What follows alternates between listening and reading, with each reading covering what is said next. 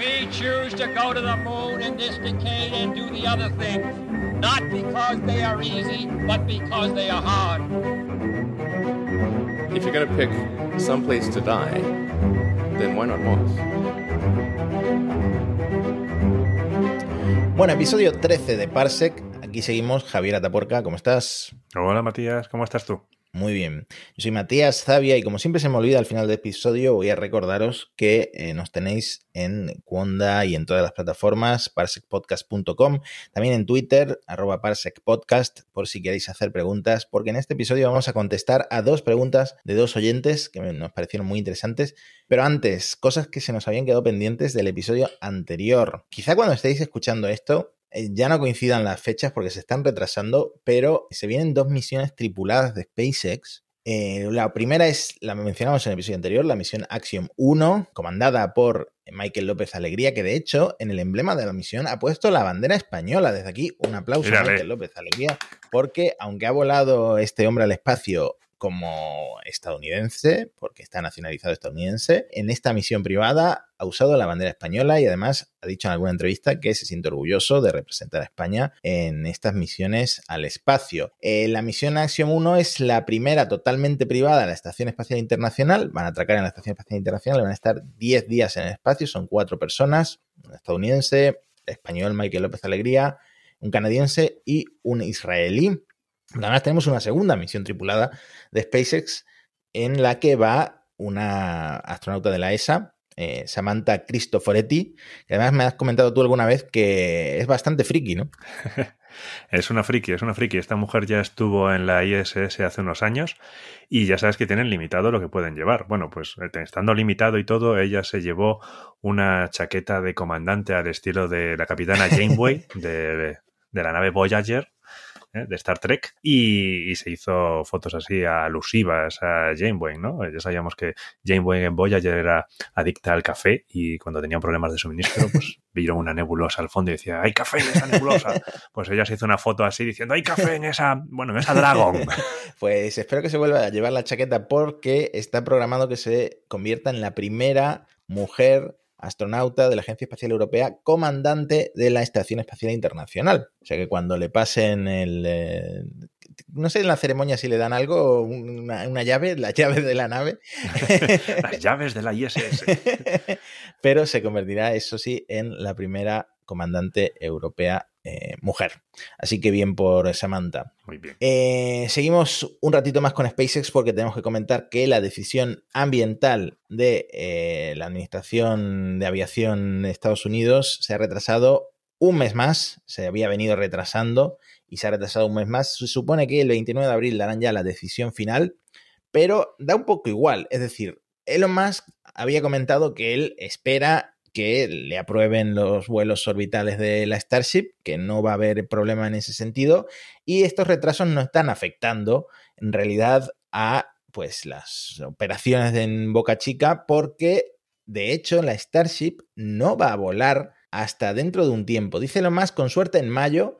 Yo incluso diría que quizá en la segunda mitad de... En tiempo Elon Musk, eso de, eso de mayo quizás se vaya a agosto, no sé, una cosa así porque eh, están esperando a tener 39 motores Raptor 2. No van a volar con los Raptor 1 ni con los Raptor 1.5, van a esperar a tener los Raptor 2. Habíamos comentado en algún episodio que la diferencia es bestial, son mucho más simples, están mucho más refinados, tienen más empuje, 230 toneladas de empuje a nivel del mar y eh, esperan tenerlos ya en, dentro de un mes listos pero es que además el Booster 4, que es el, que montaron para el evento de la Starship y tal, no va a volar, no, no era un prototipo muy bueno, lo van a tener que reemplazar por el Booster 7, que por suerte ya está casi terminado. Entonces, bueno, si vuela el Booster 7 con la Starship 20, lo hará como mínimo en mayo, así que esta decisión eh, ambiental de la FAA no va a afectar mucho al cronograma, ¿no? Está bien, entonces ya no son tanto archienemigos. Y de SpaceX vamos a saltar un momento a Blue Origin porque no lo llegamos a comentar, pero ha habido problemas dentro internos en Blue Origin. No nos hemos enterado de mucho, no nos hemos enterado de razones, pero se, han ido dos directivos importantes en Blue Origin. Antes tenemos que decir que eh, ULA ha confirmado el retraso del cohete el Vulcan Centaur el vuelo inaugural de este cohete, que depende de los motores de Blue Origin, se ha retrasado a finales de 2022. Veremos si vuela en 2022. Ya sabemos cómo van las cosas en la industria aeroespacial. Madre mía, lo que eh, necesitamos, que más cohetes se nos retrasen, ¿sabes? es que no va a haber, eh, va a haber tantos lanzamientos simultáneos que no vamos a ver nada con, el, eh, con las estelas de los cohetes. El, bueno, el Vulcan Centaur pues un cohete pesado, 30% más de carga que el, Delta 4 Heavy y depende de los motores BE4 de Blue Origin que todavía Blue Origin no ha entregado. Se ha retrasado un montón de veces la entrega de estos cohetes, son eh, motores de metano y oxígeno líquido. El acuerdo al que llegó Blue, eh, ULA con Blue Origin se cerró en 2015, era una competencia, la ganó Blue Origin y eh, se esperaban para 2020, luego para 2021 y ahora en principio en el verano del 2022 se lo podrían eh, llegar a entregar. Son dos motores B4 lo que necesitan para volar el, Vulcan. En principio los han probado, los tienen casi listos para entregar, así que a lo mejor en junio, en julio eh, ya se los entregan. ¿Qué ocurre? Que mientras tanto se está desmoronando el equipo directivo de Blue Origin Em, por un lado, mm, John Vilja, eh, que era vicepresidente de motores de Blue Origin, de Blue Engines, em, dejó la compañía. Nos sustituye una de sus contrataciones, Linda Cova, por lo menos de manera mm, temporal. Eh, Linda Cova, de hecho, llegó a la empresa el año pasado, en 2021, después de trabajar en programas de propulsión de Aerojet eh, Rocketdyne, que era, curiosamente, la empresa que perdió la competición contra Blue Origin para dar los motores a ULA del cohete Vulcan. Los motores AR1 de esta empresa perdieron contra los B4 de Blue Origin. Este mundo es un pañuelo. La verdad es que sí, se conocen todos. Es un mundo un poco endogámico y al final, fíjate, se pasa a la empresa ganadora. Blue Origin, por supuesto, en un comunicado ha dicho que la partida de este hombre, de Villa, no tiene ningún efecto en la producción de los motores B4. De hecho, ya va muy encaminado. Y a este hombre, por lo que he leído, lo recuerdan como una persona que encaminó el programa de estos motores y una persona querida por su equipo, ¿no? Eh, no, no lo recuerdan como una persona problemática y causante de estos retrasos. Pero bueno, ya sabemos cómo son las cosas en estos tipos de panegíricos. ¿no? No es el único que se ha ido.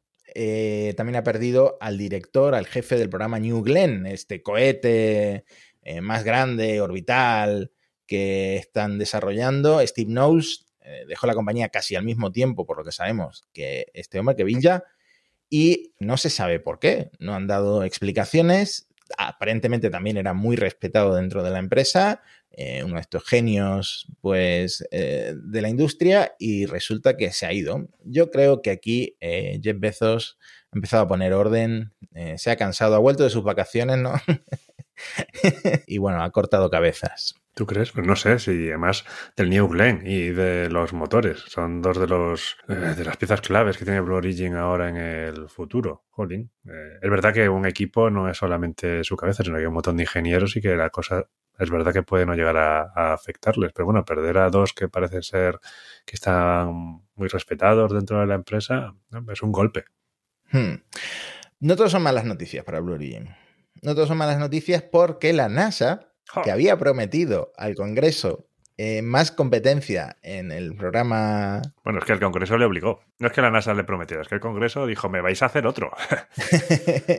en las misiones tripuladas a la Luna, pues la NASA finalmente ha anunciado que va a financiar el desarrollo de un segundo módulo de aterrizaje para transportar astronautas a la superficie de la Luna. Ya sabemos que SpaceX ganó en solitario el contrato del Human Landing System. Van a llevar a los astronautas desde la Orión hasta la superficie de la Luna en una Starship lunar. Y ahora la NASA ha abierto un concurso público que no se llama Human Landing System 2, se llama Sustaining Lunar Development y que va a estar enfocado a misiones de larga duración en la Luna posteriores a Artemis 3, es decir, para no antes de 2026 o 2027. Entonces, este programa, pues es parecido, pero diferente. Lo que requiere son módulos de aterrizaje, pues con mayor capacidad, por eso lo de larga duración, y, un rendimiento mayor que los que les han pedido al Human Landing eh, System. Tienen que transportar astronautas a la superficie de la Luna, carga y soportar estadías largas o más largas que Artemis 3 en la Luna. Entonces, pues, ¿cómo lo ves? Pues mm, parece que al final los abogados de Blue Origin sí consiguieron su objetivo. Bueno, está abierto, esto es un concurso abierto, lo que han hecho ha sido publicar la RFP, el Request for Proposal, o sea que ahora se inicia una nueva competición. Pero y tienen que hacer un desarrollo nuevo, es decir, lo que tenían antes no les vale del todo, porque esto tiene unas exigencias un poco mayores al anterior contrato, como, como bien has explicado. Pero tienen una nueva oportunidad. Ahí está. Hmm. Y además, SpaceX se sale de la competición, este no va a entrar. Efectivamente, SpaceX no puede participar en esta competición, pero la NASA los ha compensado con un contrato paralelo, eh, se llama Option B, porque va a financiar ciertos cambios en el módulo de aterrizaje de la Starship para una segunda misión de demostración de este aterrizador, de la Starship, que sería la segunda misión tripulada que haría SpaceX a la Luna para la NASA. En el contrato que tienen ahora, el Human Landing System tiene un vuelo sin, tripulación, un vuelo no tripulado y un vuelo con la tripulación desde la Orión hasta la Luna. Pues esto sería lo mismo, pero con algunas modificaciones y para más adelante de, Artemis 3. Además, eh, creo que se ha filtrado ya, porque todavía no se sabe nada de dinero, pero como eh, la Casa Blanca tiene que publicar ya sus presupuestos, se ha filtrado que este contrato sería de 500 millones para SpaceX. Es una cantidad pequeña en comparación con los 2.900 millones de Human Landing System, pero bueno, es algo inicial para un desarrollo inicial y además eh, ya sabemos que no está la NASA para gastar mucho dinero porque eh, tiene mucha presión por parte del Congreso, ¿no? Así es. Y están ahora contando los dólares, ¿eh? que han repasado hace poco cuánto cuestan las Artemisas y los SLS, como ya hemos hablado, así que no, tienen que tener cuidado.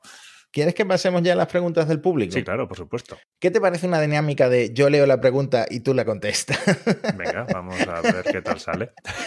creo, que es, lo, más lógico, pero vamos, vamos a empezar con eh, una pregunta de José Ángel Pérez que nos dice, hola Javier y Matías. Por cierto, si queréis hacernos llegar preguntas en arroba podcast, podéis hacerlo y si no, nuestros twitters personales, arroba Matías con dos S y arroba Tapú. He visto esta compañía aeroespacial que propone un método de lanzamiento alternativo a la órbita, spinlaunch.com. En lugar de lanzamiento tradicional, proponen aprovechar la fuerza centrífuga y acelerar el cohete como si fuera un motor de arranque manual. ¿Creéis que puede llegar a ser posible? Veo muchísimos factores que pueden influir en la trayectoria, así como un posible problema durante el lanzamiento. Un saludo y enhorabuena a los dos por lo que hacéis. Pues muchas gracias, José, Ángel Pérez. Cuéntame, porque no es la primera vez que sale eh, Spin Launch, ¿no? Esta empresa yo creo que se hace viral todos los años. Ah, cada vez que hacen una prueba, pues es claro, tienen unos vídeos muy resultones, entonces se hacen virales. Mm, los lanzamientos y todo eso no es mi punto más fuerte, pero vamos a intentar atacar esto. Sí, Spin Launch es una compañía que se fundó en 2014 en California por Jonathan Janney y tuvieron una ronda de inversión en 2018 de 30 millones, que eso hizo que te levantar ya los ojos, la gente que se empezó a fijar en ellos y luego ha conseguido sacar también más dinero, ha sacado creo otros 50 millones. Y en 2021, el año pasado, hicieron la primera prueba de su sistema, que como ha dicho el oyente, es lanzar cohetes mediante una centrifugadora. Yo más que un motor de arranque me voy a una onda, ¿no? Porque básicamente el concepto es ese, poner a dar vueltas a toda velocidad al cohete hasta que alcanza la velocidad adecuada, no suficiente para ir a órbita, pero una velocidad suficientemente alta, y entonces atraviesa una membrana y ya sale con, creo que era 8.000 kilómetros por hora. Luego tienen que encenderse, ¿eh? eso es una velocidad suborbital y todavía tienen que encenderse para llegar a órbita. ¿La membrana qué utilidad tiene? ¿Es espectacularidad simplemente romper algo para salir para afuera o tiene alguna utilidad? pues entiendo que en el interior van a tener una atmósfera reducida para tener menos resistencia aerodinámica y entonces la membrana les permite mantener eh, la diferencia de presión entre el exterior y el interior. Y claro, ese es uno de los problemas, el que les probaron en el 2021 era una era a escala, ¿eh? eh así era bastante grande, tenía 100 metros de diámetro. Y claro, entonces en la aceleración tienes que tener mm, velocidad presión para no tener demasiada atmósfera, bueno, luego lo lanzas. Y problemas, problemas que hay, eso tiene problemas, ¿no? Está cuando sales, que sales a, la velocidad que hemos dicho, 8.000 km por hora, bueno, no es velocidad eh, orbital, pero es una velocidad muy respetable. Entonces ya cuando sales ahí, ya tienes la fricción atmosférica fuerte e importante. Pero luego, además, el cohete en general, los cohetes en general, tienen aceleraciones verticales, ¿no? Que es la que se produce pues, cuando enciendes los, los cohetes. sí, los cohetes. En este caso, como estás en la centrifugadora, mientras estás acelerando, lo que tienes es una enorme aceleración lateral. Claro fuerza centrífuga. Entonces, claro, ya estás cambiando la dinámica de fuerzas, los pero luego también vas a acelerar, porque como hemos dicho, despegas con velocidad suborbital, con lo cual cualquier carga que vaya en ese cohete tiene que estar preparada para aceleraciones laterales y aceleraciones verticales pues es eh, bastante, bastante interesante. Claro, por lo que leo aquí, eh, 8.000 kilómetros por hora sería el 30% de la velocidad orbital, es decir, que una vez que alcanza cierta altitud, que serían 61 kilómetros, tiene que eh, encender motores de cohete tradicionales para llegar a órbita, ¿no? aún así, eh, pues sería interesante porque ahorrarías todo ese combustible de una primera etapa de un cohete, por ejemplo, ¿no? Claro, eso es lo que te quitas. Claro, pero como actúan todas estas fuerzas, pues tienes que tener un cohete pues con un escudo térmico espectacular por la fricción de la atmósfera. Te da mucho calor. Materiales que tienen que ser ligeros, pero al mismo tiempo tienen que ser muy fuertes. En fin, lo tienen todo pensado, pero tienen que demostrar la tecnología. Eh, como, lo, como has comentado, lo han, han, hecho ya una prueba mucho menos velocidad, pero importante en Spaceport América, en Nuevo México, en Estados Unidos. Así que yo creo que es una empresa a la que habrá que seguirle la pista porque eh, me parece interesante que haya alternativas a los cohetes químicos convencionales. Eh, es un pero, muy curioso, eso desde luego. Yo no sé cómo lo ves, pero una cosa que he leído mucho es que esto parece un buen sistema para lugares sin atmósfera como la Luna, por ejemplo, o incluso con atmósferas muy finas como Marte. Hombre, ahí te quitas uno de los problemas, ¿no? El tema de la resistencia aerodinámica y del calor por la fricción con la atmósfera, pues ya te lo retiras. Con lo cual es interesante. Y bueno, desde luego, esto, como dices, para cargas muertas, en el sentido de que puedes lanzar cosas que no sean personas o animales, porque vas a estar sometido a unas aceleraciones que no, que, que no se las recomienda a nadie. bueno, segunda pregunta es de Tomás de Gespimes. Hola, saludos desde Valencia. Enhorabuena por vuestro podcast. Eh, una vez comentasteis en Parsec que aceptabais recomendaciones para posibles temáticas. Aquí va una. En el último podcast hablasteis de pasada del sistema Galileo. ¿Podríais profundizar un poco más? Siempre han dicho que es más exacto que el GPS. ¿Cuándo va a salir? Eh, ¿Cuándo va a empezar a funcionar? En cuanto al GPS y los rusos, eh, ¿no pueden los americanos desactivar el GPS? Eh, a los sistemas rusos. Bueno, espero no haber molestado mucho. Al contrario, nos estás haciendo medio episodio, Tomás. Así que muchísimas gracias. Pero aquí el experto en esto que ha trabajado en temas de Galileo es Javi, así que cedo la palabra a Javier a Tomás. entre el episodio anterior y el este, de verdad que parece que lo he tocado todo. ¿eh? Bueno, sí, he trabajado algo en, Galileo. En, su día hice, colaboré en una herramienta de análisis de emisión para Galileo. Estuve trabajando en la segunda generación de los Galileo. Y no es que sea un experto en navegación, pero algunas cosas se me han pegado, ¿no? Entonces, a ver, a ver si podemos responder a las preguntas del oyente. Lo primero, podemos hacer un repaso histórico, ¿no? La, lo que es la navegación. La navegación es básicamente conocer dónde estás, conocer tu posición y saber cómo llegar a donde quieres ir. Entonces esto ha venido eh, necesitándose desde toda la vida. Eh, necesitas saber cuál es tu posición, latitud y longitud. Con esos dos valores ya te llega, porque estás en la superficie de la esfera, que es la Tierra. Conocer la latitud más o menos es fácil. Pongo unas comillas, pero es más o menos fácil. Hay gente que argumenta que desde los fenicios se sabía dónde estaba más o menos la, latitud.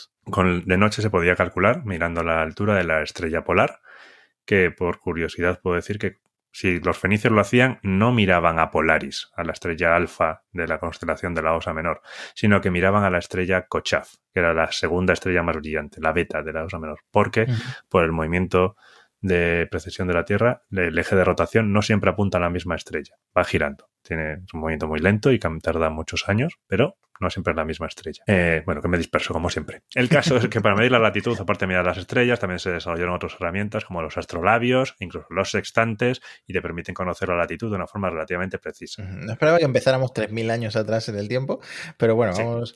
Bueno, pero si quieres lo traigo más cerca. Los sextantes se, utilizaron hasta en las misiones Apolo. ¿eh? ¿Tú sabes que los Apolo llevaban sextantes para medir su posición? Miraban a unas estrellas y lo metían en el ordenador de guiado y con eso sabían dónde estaban. ¿eh? ¿Eh? Los sextantes. Ya lo he, ya lo he ligado a la, historia espacial. El caso, para conocer la longitud, eh, eso es una cosa bastante más mm, complicada en el guion escrito puñetera. Eh, porque, bueno, se desarrollaron o sea, saberlo con precisión era bastante difícil. Se desarrollaron algunos métodos bastante complejos, por ejemplo, basados en eclipses, incluso de los satélites jovianos, que fue un método que propuso Galileo. Claro, dijo, ya que he descubierto estos satélites, pues los voy a aprovechar para todo lo que pueda. También usando eclipses de la Luna, etcétera. Pero el método que se impuso, porque era el que era más práctico, era utilizar los relojes. Lo que pasa es que desarrollar un reloj para el mar no era nada, nada sencillo. Tienes que conocer con cierta precisión cuál es el tiempo del meridiano de referencia y luego calcular el de tu posición. Pero básicamente querías llevar un reloj que mantuviera constante el tiempo de tu meridiano de referencia. Entonces, que un reloj en alta mar, con los movimientos, con los bamboleos, que mantuviera la precisión adecuada era muy complicado. De hecho, se tardó hasta el siglo XVIII que llegó un inglés, John Harrison, que consiguió desarrollar un cronómetro marino que les permitía hacer eso. Y tardó, ¿eh? Su primer diseño es de 1730 y hasta el cuarto diseño de 1761 no tuvo uno que permitía embarcarse. Con lo cual, lo que vemos aquí es que para conocer bien la posición, el tiempo es clave. Es clave en, en navegación marina en el pasado y sigue siendo clave ahora. La medida fundamental para conocer la posición con sistemas de posicionamiento global es el tiempo, es conocer el tiempo de forma muy precisa. La técnica es complicada, pero resumiendo bastante, tienes que conocer muy bien la posición de los satélites y de conocer muy bien los tiempos. También que se usan relojes atómicos. Los satélites de navegación llevan relojes atómicos a bordo. Los GPS, los Galileo, los clonan, llevas relojes atómicos a bordo. Entonces, tienes que conocer las posiciones. Lo primero que hacen los satélites en su señal es mandar las efemérides aproximadas de todos los satélites. Eso es básicamente para que el, receptor GPS en tierra le sea más fácil encontrar otros eh, satélites y luego manda la información de su propia posición con muchísima precisión. Y también manda la referencia de tiempo. Entonces, el, detector en tierra no necesita, el receptor en tierra no necesita emitir nada, que es uno de los motivos por los cuales los militares diseñaron este sistema. ¿eh? Claro. Se va a usar por soldados en tierra que no les detecten porque tengan que, que emitir cualquier cosa. Y tampoco tienes que tener un reloj muy preciso. Tú no tienes que llevar un reloj atómico usando la información que te lleva de los satélites y con cuatro satélites consigues saber la posición y el tiempo mediante una técnica que se llama trilateración inversa. Poco como la triangulación, pero es un poco diferente también. Claro, tú eh, puedes tener el móvil en modo avión que si te llega la señal de cuatro satélites, eh, sabes perfectamente en qué punto de la Tierra estás, ¿no? Exactamente. ¿Qué sistemas hay? Pues tenemos el GPS, que es el primero que se creó, es básicamente militar, aunque ya lo han, vamos a decir, civilizado, hecho civil bastante. Es, por supuesto, de los Estados Unidos de América. Y el primer satélite de GPS se lanzó en 1978, pero no se consideró operativo de forma preliminar hasta el 93 y ya de forma definitiva en el 95. Como decíamos, cómo saber tu posición sin delatarla. Tiene varios modos de funcionamiento, que es algo que veremos que es bastante común en todos los sistemas. Al principio tenían dos modos bastante, bastante básicos, el civil y el militar. Y el civil tenía una precisión bastante peor, como de cientos de metros. pero esa restricción se levantó por Bill Clinton en el año 2000 y ahora los dos sistemas son básicamente básicamente igual de precisos. Tiene una precisión de unos 5 metros, pero ahora están añadiendo lo que se llama la banda L5 para conseguir llegar a una precisión de 30 centímetros. Impresionante, la verdad.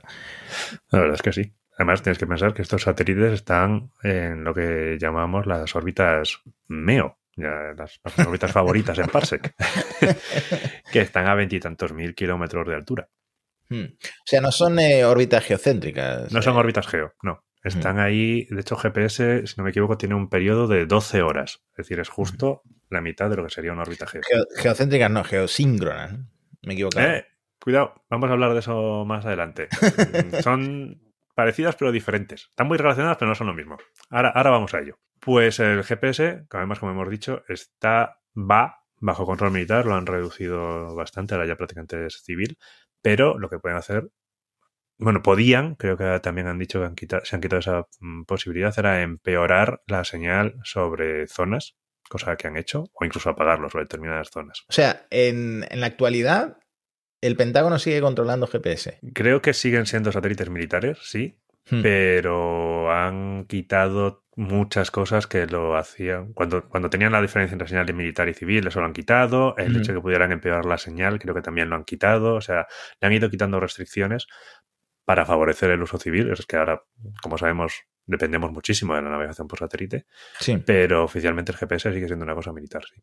Preguntaba eh, el oyente si eh, no podían apagarle el GPS a los rusos, por ejemplo. Bueno, Podrían, pero en realidad no ayudarían en nada. Más bien se lo estarían quitando a los ucranianos, porque los rusos sí que tienen su sistema propio de navegación por satélite. Tienen el GLONASS. De hecho, todos los móviles, por lo menos los de gama alta, traen soporte de GLONASS, aparte de GPS.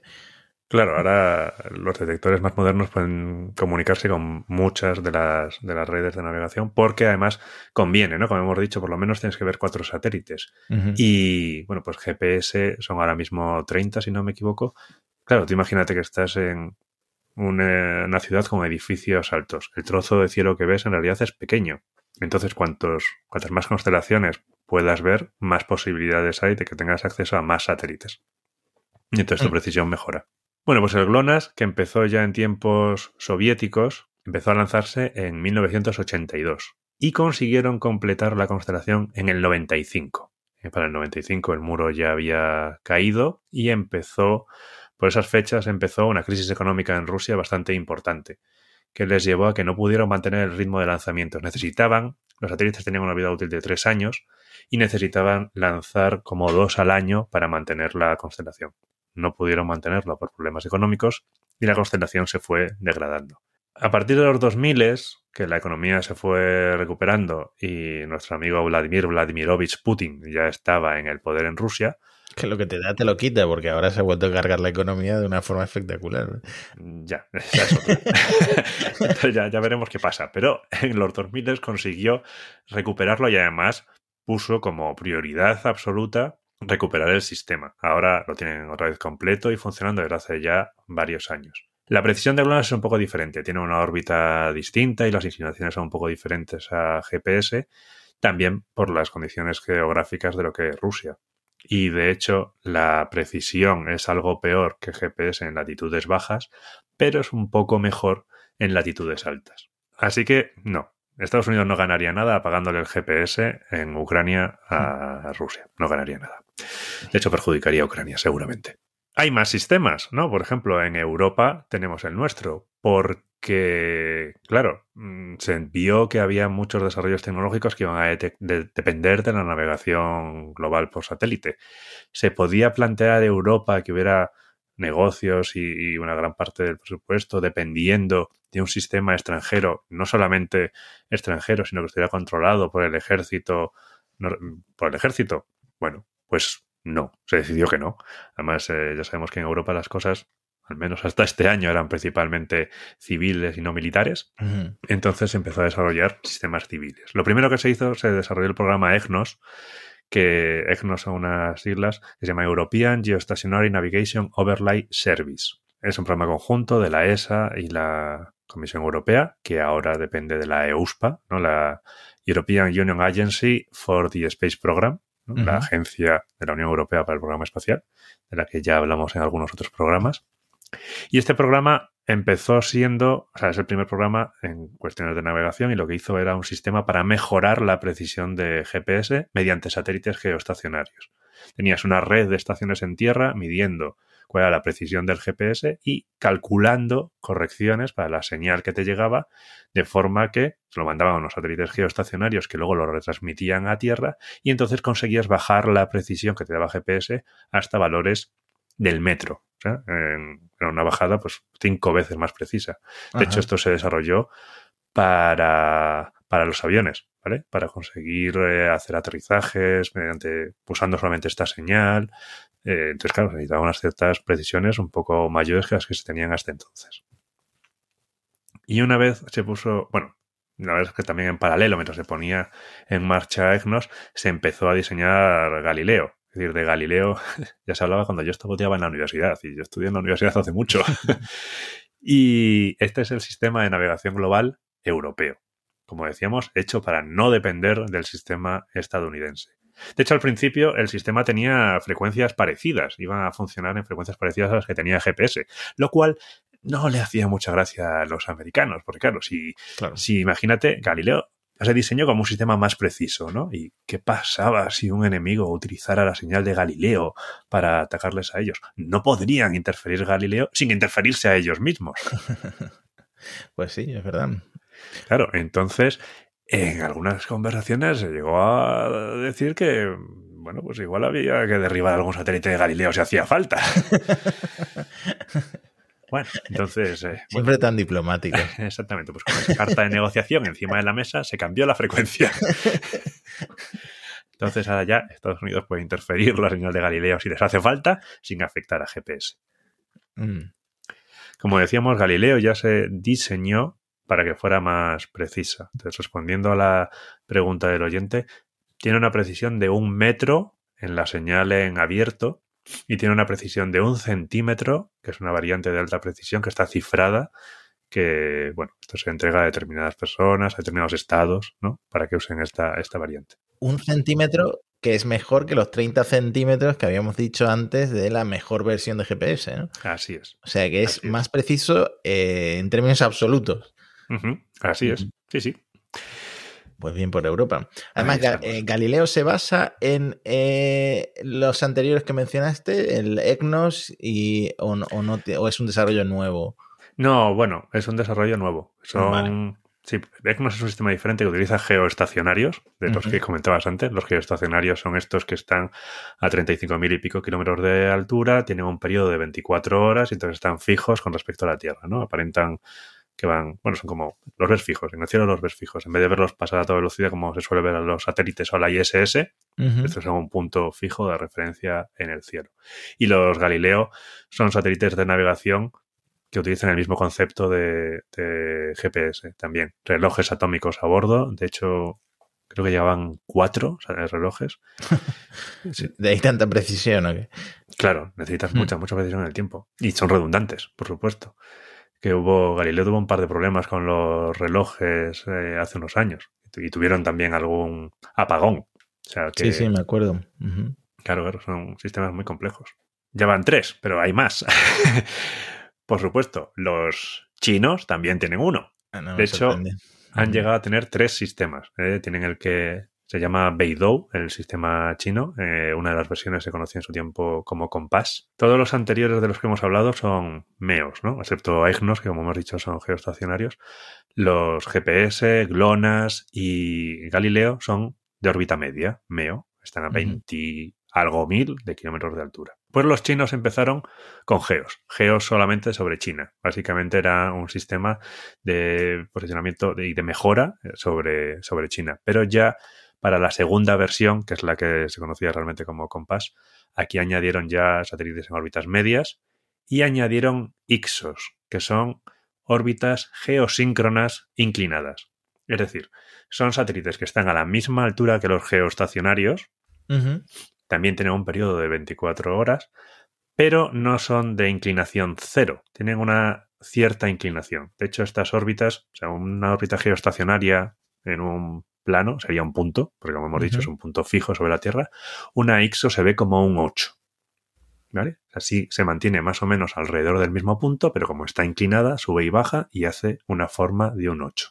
Entonces añaden estos satélites IXOS para mejorar la precisión. Y ahora están con la tercera fase. En la tercera fase tienen 3 GEOS, 3 IXOS y 24 en órbitas medias. Su precisión también es bastante buena. Es alrededor de 3 metros en la abierta y 10 centímetros en la señal cifrada. Bueno, es que ya le están dando vueltas todo el mundo a Estados Unidos con el GPS. Tienen que sacar nuevas versiones, pero ya. Y luego, aparte de esto, pues hay sistemas de posicionamiento local. La India sacó la suya, la Indian Regional Navigation Satellite System, o IRNS, que también tiene el nombre de Navic, eh, Navigation Within the Constellation, que Navic es una palabra en India o que ahora no me acuerdo qué significa. Lo siento, tengo mi, mi indio un poco descuidado. Y también tiene GEOS e IXOS. Eh, son de mejora también de las señales de GPS y con ello pues consiguen precisiones de un metro y de 10 centímetros en las señales cifradas. El programa espacial indio es como el gran tapado, ¿no? Tienen de todo al final y son capaces de lanzar mogollón de cargas en un solo cohete, o sea, tienen un programa espacial bastante respetable. Han llegado a la Luna, están sí. planteándose una nave tripulada. Sí, sí, sí, no hay que despreciar para nada el programa espacial indio. Solo superado por Ruanda, ¿no? bueno, que por cierto, nuestro Ruanda, otro de los, de los grandes eh, ídolos de este programa, está para lanzar tres satélites de prueba de esa constelación de cientos de miles. ¿eh? Y nos reíamos, y nos reíamos, ves, y, y vienen aquí a demostrar su, su potencial. Pues sí, sí. Luego hay otro, hay otro, hay otro sistema de navegación local que es eh, Japón. Japón tiene el Quasi Zenith Satellite System. Aquí tiene un geo y tiene tres tundras. Cuidado, estos son distintos, son otra órbita, tundra. De hecho, su nombre un poco ya deja ver que esto lo inventaron los eh, rusos, los soviéticos. Sí, eso te iba a decir. Sí. esta, esta, órbita fue principalmente utilizada y es utilizada por soviéticos y rusos. Son básicamente IXOS, de los que hemos hablado antes, también geoestacionarios con inclinación, pero además tienen excentricidad. ¿eh? Es decir, son elípticos, no son órbitas circulares. Si decíamos que los otros hacen un 8, estos son un 8 un poco deformado, ¿no? Tienen uh -huh. un circuito muy pequeñito y luego el otro mucho más grande. Son como lo que se llama la analema. Bueno, es una figura geométrica. No, uh -huh. no me voy a perder en esto. Yo ya me, me, disperso con demasiada facilidad. Y también consigue 10 metros de precisión junto con GPS, un metro funcionando en un sistema aumentado como, como hace EGNOS y están en 10 centímetros en un modo experimental. Yo, Yo, creo que los japoneses lo que tienen que trabajar es en el nombre, porque Quasi Zenith Satellite System, sí. QZSS, no, mmm, no, es tan bueno como Galileo, ¿eh? No, es verdad. No. Ahí hay que trabajar.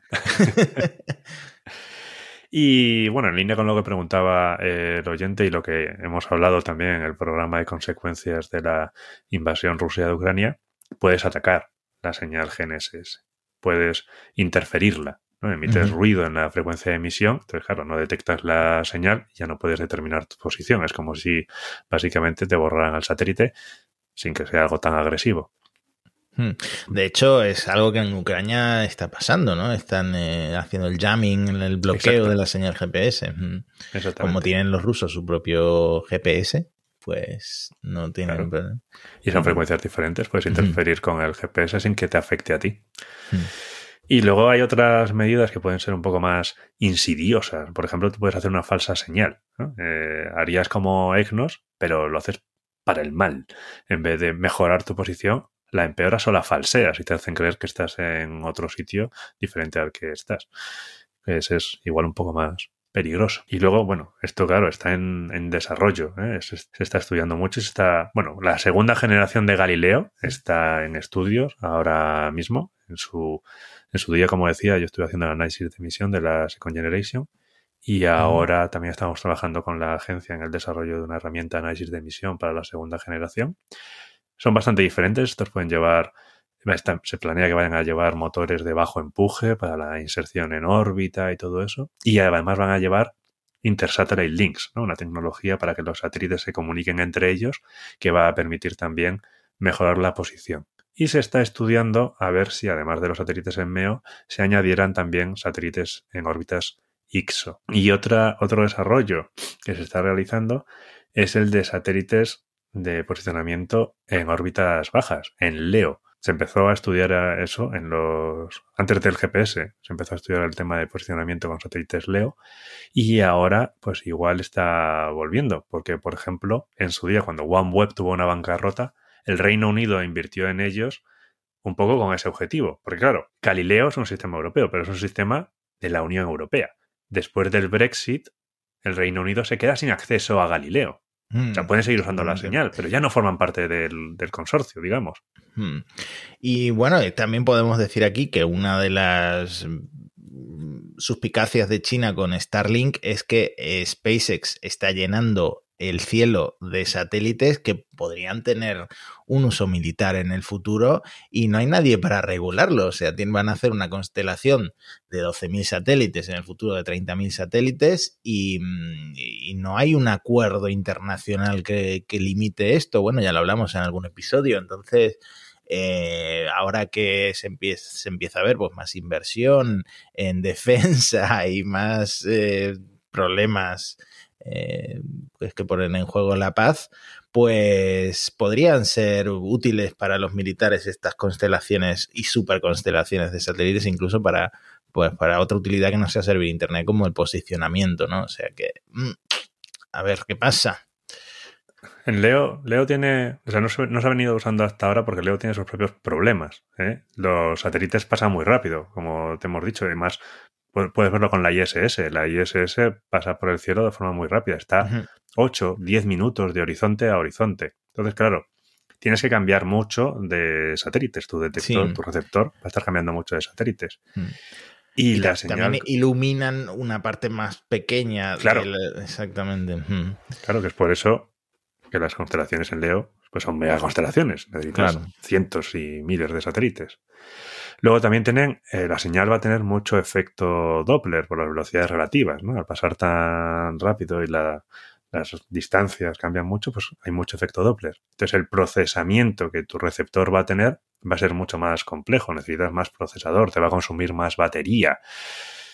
Eh, lo que hablábamos, tienes que ver un montón de ellos. Mm, pero al mismo tiempo, en lo que hablabas tú, son sistemas más resilientes. Tienes que destruir muchos satélites para que un sistema de enleo deje de funcionar. Entonces, mmm, también son más potentes, las están más cerca, la señal puede recibirse mejor, están más protegidos del ambiente espacial porque están por debajo de los cinturones de Van Allen. Pero bueno, mmm, no, es, no es tan obvio o no es tan fácil como los meos que por eso ¿no? son los que han triunfado hasta ahora. Hmm. Bueno, veremos en el futuro porque ya, ya hemos visto que se está llenando la órbita baja terrestre de satélites.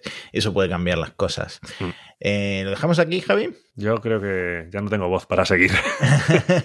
Además, eh, yo creo que Tomás de Gespimes estará muy contento con la respuesta porque hemos empezado por los fenicios.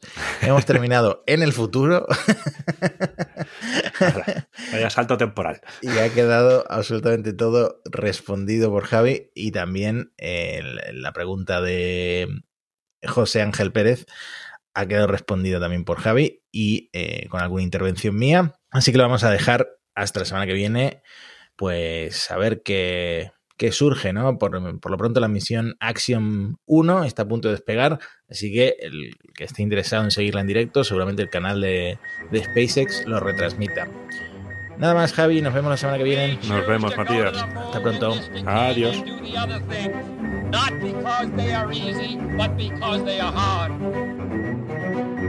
If you're going to pick some place to die, then why not Mars?